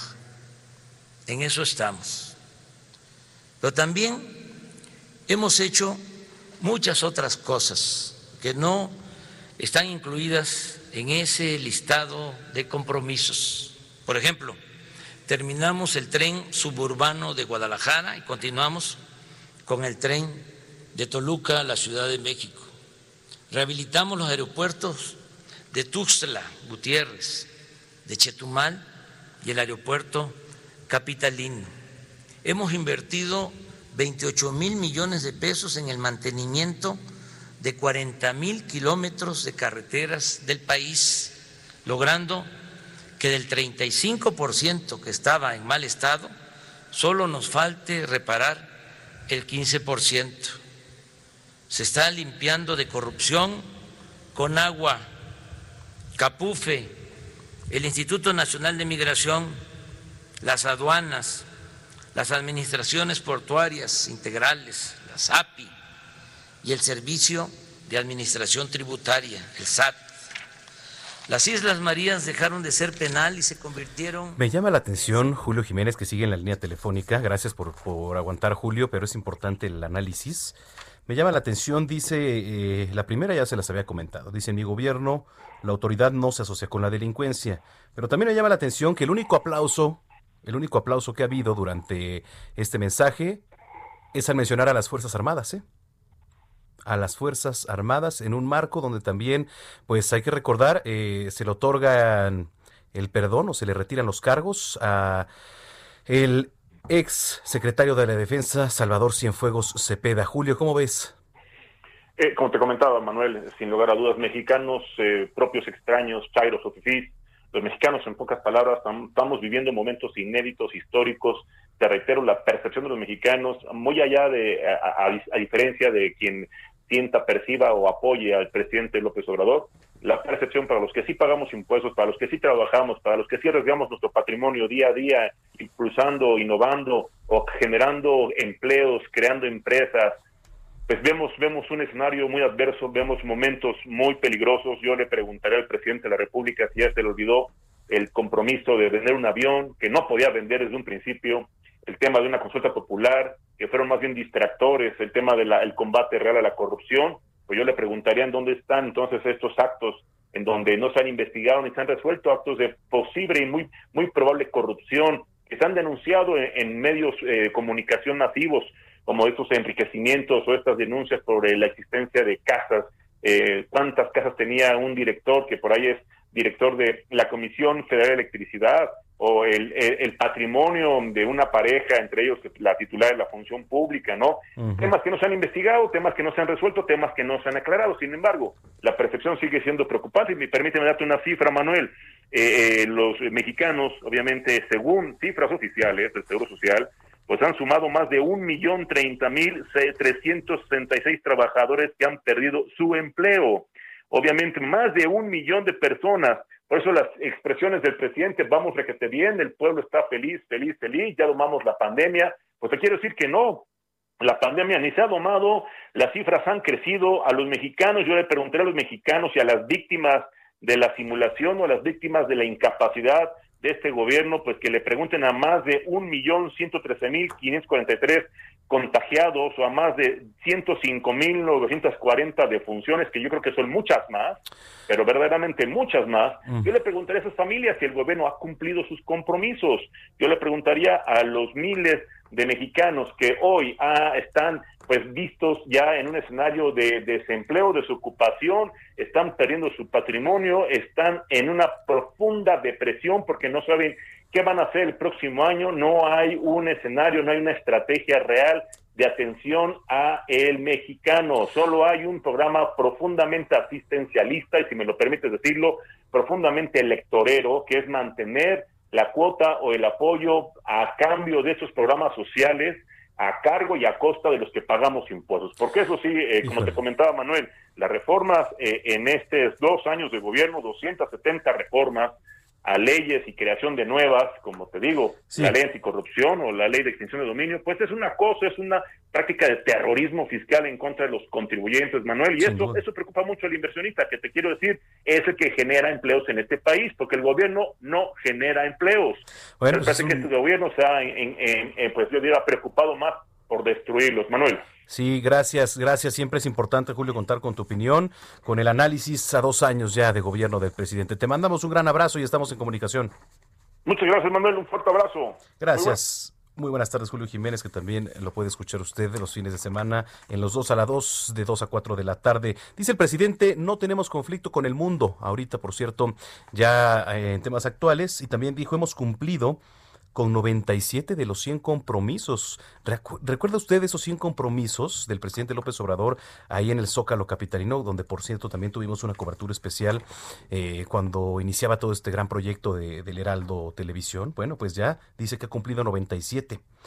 ¿Cuáles faltan? Dice que la descentralización, por ahí un tema con las hidroeléctricas y pues el esclarecimiento de los 43 normalistas de Ayotzinapa. ¿Qué está pasando afuera de Palacio Nacional? ¿Cómo está la movilización? Eh, este Carlos Navarro, tú estás por ahí. Buenas tardes, Manuel. Así es, nos encontramos en las inmediaciones de Palacio Nacional, donde a, a través de la calle de Corregidora llegaron algunos funcionarios, como la jefa de gobierno Claudia Sheinbaum, que mostró optimismo sobre lo hecho por el presidente a dos años. También el empresario regiomontano Carlos Bremer le dio su respaldo al presidente. También el secretario de Hacienda y Crédito Público pasó por aquí previo al informe para ingresar y señaló que las cosas van mejorando en materia económica. Comentarte, Manuel, que a un costado de, de Palacio Nacional, justo frente a la Suprema Corte de Justicia de la Nación, se está llevando a cabo el fumatón.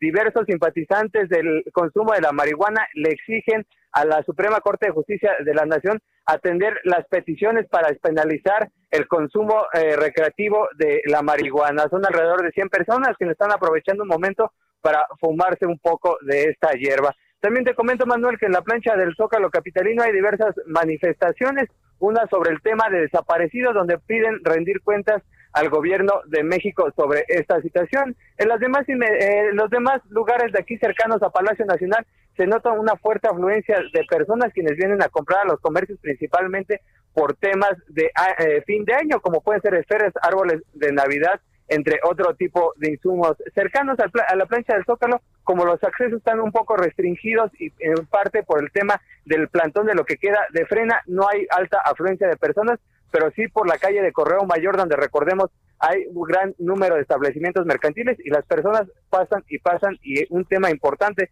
es sin sana distancia, sin cubrebocas y sin eh, cumplir con las medidas sanitarias, Manuel. Todavía existen esas este, casas de campaña de, de, frena porque, bueno, pues ya se habían retirado por temas de salud. Digo, continúan algunas, pero ni siquiera estaban ocupadas la mayoría. Exacto, incluso si recordarás la semana pasada durante la protesta feminista, algunas de esas casas de campaña fueron quemadas por parte del colectivo feminista que era el más radical y quemaron algunas de ellas. Quedan unas cuantas personas que al parecer fue una división del Frente Nacional Antiamblo y que se quedaron en esta zona. Son unos cuantos que quedan aquí y que ni siquiera se han asomado en lo que se lleva a cabo el informe del presidente Andrés Manuel López Obrador. En una de esas ni hay nadie ¿eh? adentro, pero bueno, oye, pues este, gracias Carlos Navarro, gracias y este, con cuidado ahí con la hierba, porque este, luego pues nos pegan, además somos pasivos, a veces vamos pasando y pues nos agarra el payaso, ¿no? Por ahí. Carlos Navarro. Bueno, se fue por un porro Carlos Navarro ahí alrededor. Oiga, eh, esto al exterior de Palacio Nacional. También es un show. No dejan descansar la plancha del Zócalo. Y al interior de Palacio Nacional, Paco Nieto con la actualización. Adelante, Paco. ¿Qué tal? Muy buenas tardes. Efectivamente, lleva el presidente Andrés Manuel López Obrador eh, 40 minutos de discurso y, y, lo más destacable hasta el momento es el tema de la seguridad. Explicó, aseguró que en dos años de la 4T se han avanzado en la solución del grave problema de la inseguridad y la violencia y que la prioridad es atender ahora las causas de la descomposición social y bueno, explicó que su gobierno eh, no se asocia con la delincuencia, que no hay impunidad y aunque todavía falta mucho para pacificar al país, el presidente dice que con hechos se ha revertido la tendencia a la alza en la mayoría de los delitos que se cometían pues hace dos años. El presidente Andrés Manuel López Obrador asumió cifras del INEGI y dijo que el año pasado hubo menos homicidio, eh, hubo menos homicidios y bueno, pues el presidente hizo una serie de eh, comparativos respecto a los delitos de alto impacto como es el robo a casa habitación, como es el robo a transeúntes, como es el robo a transporte público colectivo.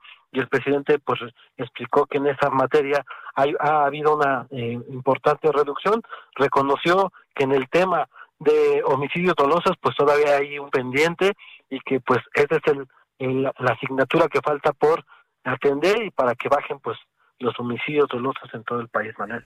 Sí, y me llamó la atención que el único aplauso, bueno, no sé si ha habido otro, es cuando menciona a las Fuerzas Armadas, ¿no? Es correcto, hasta el momento solamente un aplauso se ha registrado y fue cuando reconoció a las Fuerzas Armadas, especialmente al titular eh, de la Sedena, el general Luis Crescencio Sandoval, y ahí fue cuando los invitados y el gabinete pues dieron este único aplauso que hasta el momento hemos escuchado. El único. Gracias Paco Nieto y estamos en comunicación contigo. Claro que sí, hasta luego. Son las 5 de la tarde con 44 minutos en el tiempo del centro. Solórzano, el referente informativo. Supuesto que le vamos a estar trayendo todos los detalles de este mensaje a dos años de gobierno del presidente López Obrador. A continuación, Jesús Martín Mendoza con más noticias aquí en el Heraldo Radio. Pero antes, eh, vamos a hacer contacto con la maestra Mari Carmen Cobos. Ella es coordinadora del despacho de Pro Bono de la Universidad La Salle, a quien saludo con mucho gusto porque nos va a platicar de un tema muy interesante que tiene que ver con una iniciativa para erradicar la violencia en contra de la mujer. Maestra, qué gusto saludarla. Buenas tardes. Buenas tardes, Manuel. Oiga, a ver, platíquenos un poco de qué se trata. Ya la Universidad La Salle tiene puesto en marcha, ¿no? Su despacho pro bono. ¿Cuál es el despacho pro bono, maestra? Así es, Manuel. Te comento que en el despacho pro bono de la Universidad La Salle le brindamos asesoría jurídica gratuita a las mujeres que no cuentan con los recursos económicos y que desafortunadamente están atravesando por alguna situación de violencia. Aquí es importante mencionar que no únicamente existe la violencia física, existen diversos tipos. Puede ser la violencia psicológica, sexual, económica, patrimonial, sexual e incluso digital. Es importante que sepan que el del despacho pro bono en la Universidad La Salle pueden encontrar un espacio en el cual se le va a brindar la orientación y el apoyo que necesitan para poder resolver la situación. Ahora, ¿esto se vuelve, digamos, alguna alternativa a lo que ya ofrece el propio gobierno en materia de orientación? Sí, claro que sí. Más que nada que, pues bueno, el despacho pro bono, como lo comento, es, es un servicio de, asesoría legal gratuita. Es una universidad, por lo que todo el equipo que conformamos el despacho pro bono eh, somos eh, profesores y estudiantes que forman parte de la Facultad de Derecho y lo que nosotros hacemos es dar una orientación, es eh, consultivo y podemos eh, dirigirlas hacia la autoridad y brindarles la información necesaria. El objetivo que tenemos con esta iniciativa es eliminar la violencia, cambiar prácticas discriminatorias y poder facilitar la información para poder realizar las denuncias correspondientes y apoyarlos con las asesorías jurídicas que sean necesarias. A esta hora de la tarde nos escucha muchísima gente. Maestra, ¿dónde puede encontrar información sobre eso que nos acaba de platicar? Bueno, tenemos eh, redes sociales, por ejemplo, que son eh, Despacho Pro Bono ULSA, y también pueden solicitar nuestros servicios por medio del correo electrónico que es despachoprobono@lasalle.mx. Bueno, pues ahí está la información. Le agradecemos mucho, maestra, y además un gusto platicar porque pues es mi alma mater. Ay, qué gusto, Manuel. ¿Eh? Muchísimo gusto. No tiene mucho, ¿eh? No tiene mucho, que me gradué, soy de la generación 2009-2013, pero bueno, este, gracias y te mando un abrazo, maestra. Claro que sí, igualmente, y un gusto a todos, que pasen muy buena tarde. Muy buena tarde, es la maestra Mari Carmen Cobos, coordinadora del despacho Pro Bono de la Universidad La Salle. Sí, efectivamente es mi alma mater, eh, yo soy de la 2009-2013, perdí un año porque estuve en diferentes diplomados en constante preparación en materia de conducción, de locución, de periodismo, y bueno, pues finalmente regresé a titularme ya hace no mucho a la Universidad La Salle, a quien a todos sus profesores, docentes eh, y alumnos les mando un gran, gran abrazo. Son las 17 horas con 47 minutos. Está el mensaje a dos años del gobierno del presidente López Obrador. Vamos a escuchar parte de lo que dice. Gracias por su confianza a los que están aquí presentes, muchas gracias de todo corazón, a los que nos están viendo, escuchando por radio, por televisión, por las redes, muchas gracias. Amor con amor se paga. No les he fallado y no les fallaré. Sigamos todos promoviendo el bien, enalteciendo a nuestra patria y haciendo historia. ¡Viva México! ¡Viva México! ¡Viva México! Ha finalizado el informe del presidente Andrés Manuel López Obrador. Bueno, no se maneja como informe, sino mensaje a dos años de gobierno en Palacio Nacional, que será 45 minutos, ¿no? Más o menos prácticamente lo que duró este mensaje. Y si usted lo quiere hacer, si usted lo quiere ver así, pues una mañanera ampliada nada que no haya dicho en las mañaneras, es el único presidente que se ha dedicado a informar todos los días y marcar la agenda mediática en todas y cada una de sus conferencias. Más detalles, por supuesto, y el análisis con Jesús Martín Mendoza cuando son las 5 de la tarde con 49 minutos. Solórzano, el referente informativo. Balance Inmobiliario es presentado por Inmobiliaria 20 Estrena hoy Casa Odepa en 20. Grandes promociones en Tecámac, Querétaro, Puebla, Cancún, Playa del Carmen y Monterrey. Tu mejor hogar e inversión está en 20. Búscanos en 20.com.mx. Bueno, a ver, ¿y cómo le ha ido eh, al sector inmobiliario a estos dos años de gobierno? Tenemos en la línea telefónica a Horacio Urbano, director de Centro Urbano. ¿Cómo estás, Horacio?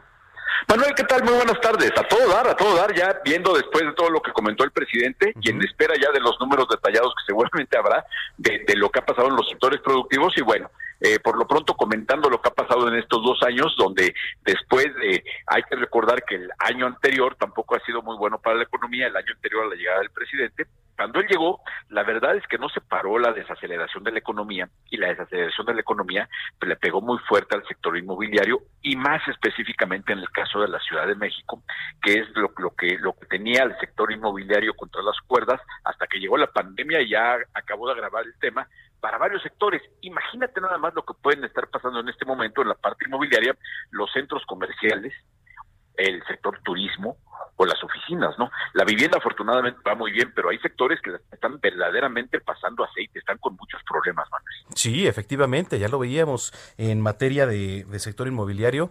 ¿Qué esperan ustedes ahora para próximos meses? Eh? Porque también la pandemia ha afectado severamente. Sí, mira, la ventaja eh, de que tiene el sector inmobiliario es que siempre ha sido un motor de reactivación económica después de guerras, después de problemas sociales muy fuertes, después de crisis económicas, y esta vez eh, seguramente no va a ser la excepción. Hay que esperar que, que la vivienda sea el gran motor que pueda reactivar esto, la vivienda, sobre todo en el segmento medio, que es el que está jalando. Hay que recordar que una gran ventaja que nos pasó este año es que además de que la crisis económica no le pegó tan fuerte al sector inmobiliario, en muy buena medida fue porque esta crisis no nos llegó acompañada de una crisis financiera como nos había tocado en otras ocasiones. Entonces, sí teníamos con un problema de desaceleración económica, pero las tasas de interés se mantuvieron en sus niveles e incluso hasta bajaron, no se disparó la inflación. Entonces, eso en el caso hipotecario ha sido magnífico porque ha provocado que, que, que fuera, estamos viendo las tasas de créditos hipotecarios las más baratas de la historia y eso lo hemos visto reflejado en números. ¿Qué va a pasar? Yo el año próximo percibo que va a venir, va a haber un muy buen desempeño de la vivienda media, eh, incluso en lugares turísticos, porque mucha gente la va a comprar, porque habrá mucho extranjero que diga, a ver, en lugar de pasarme encerrados estos próximos seis meses en Dakota, pues mejor me los voy a pasar a Cancún, a la Riviera Maya, a Tulum o, a la parte de Baja California que tanto, tanto les gusta, ¿no? Entonces, me parece que la parte de vivienda va a estar muy bien. Los centros comerciales y las oficinas sí van a depender enormemente de lo que pase con los semáforos. Si en estos momentos vemos que ponen más controles para los centros comerciales cuando viene la temporada más fuerte del año, puede ser una crisis fuerte.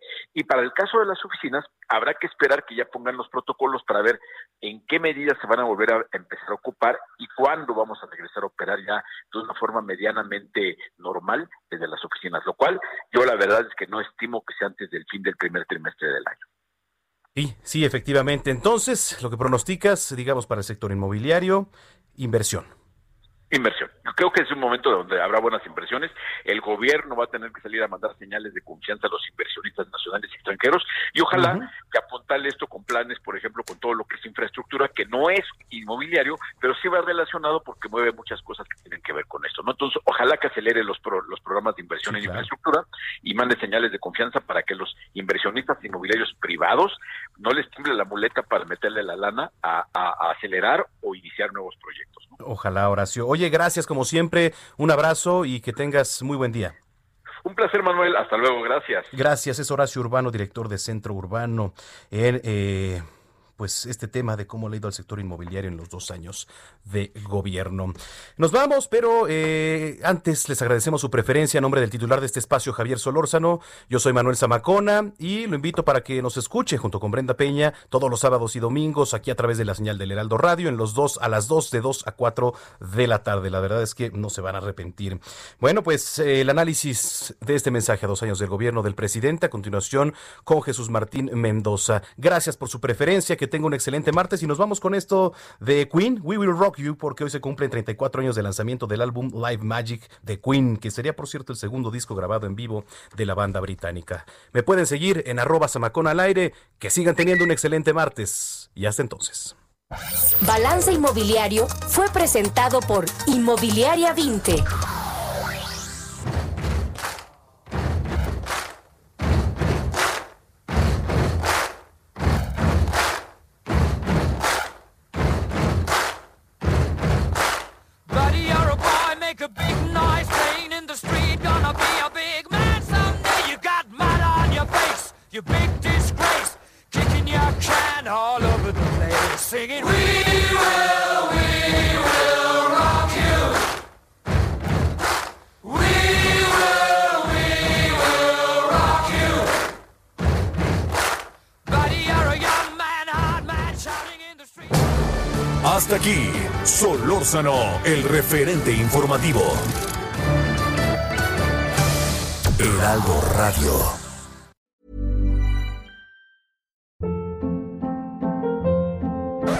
Hold up. What was that? Boring. No flavor. That was as bad as those leftovers you ate all week. Kiki Palmer here, and it's time to say hello to something fresh and guilt-free. Hello Fresh. Jazz up dinner with pecan-crusted chicken or garlic butter shrimp scampi. Now that's music to my mouth. Hello Fresh. Let's get this dinner party started. Discover all the delicious possibilities at hellofresh.com.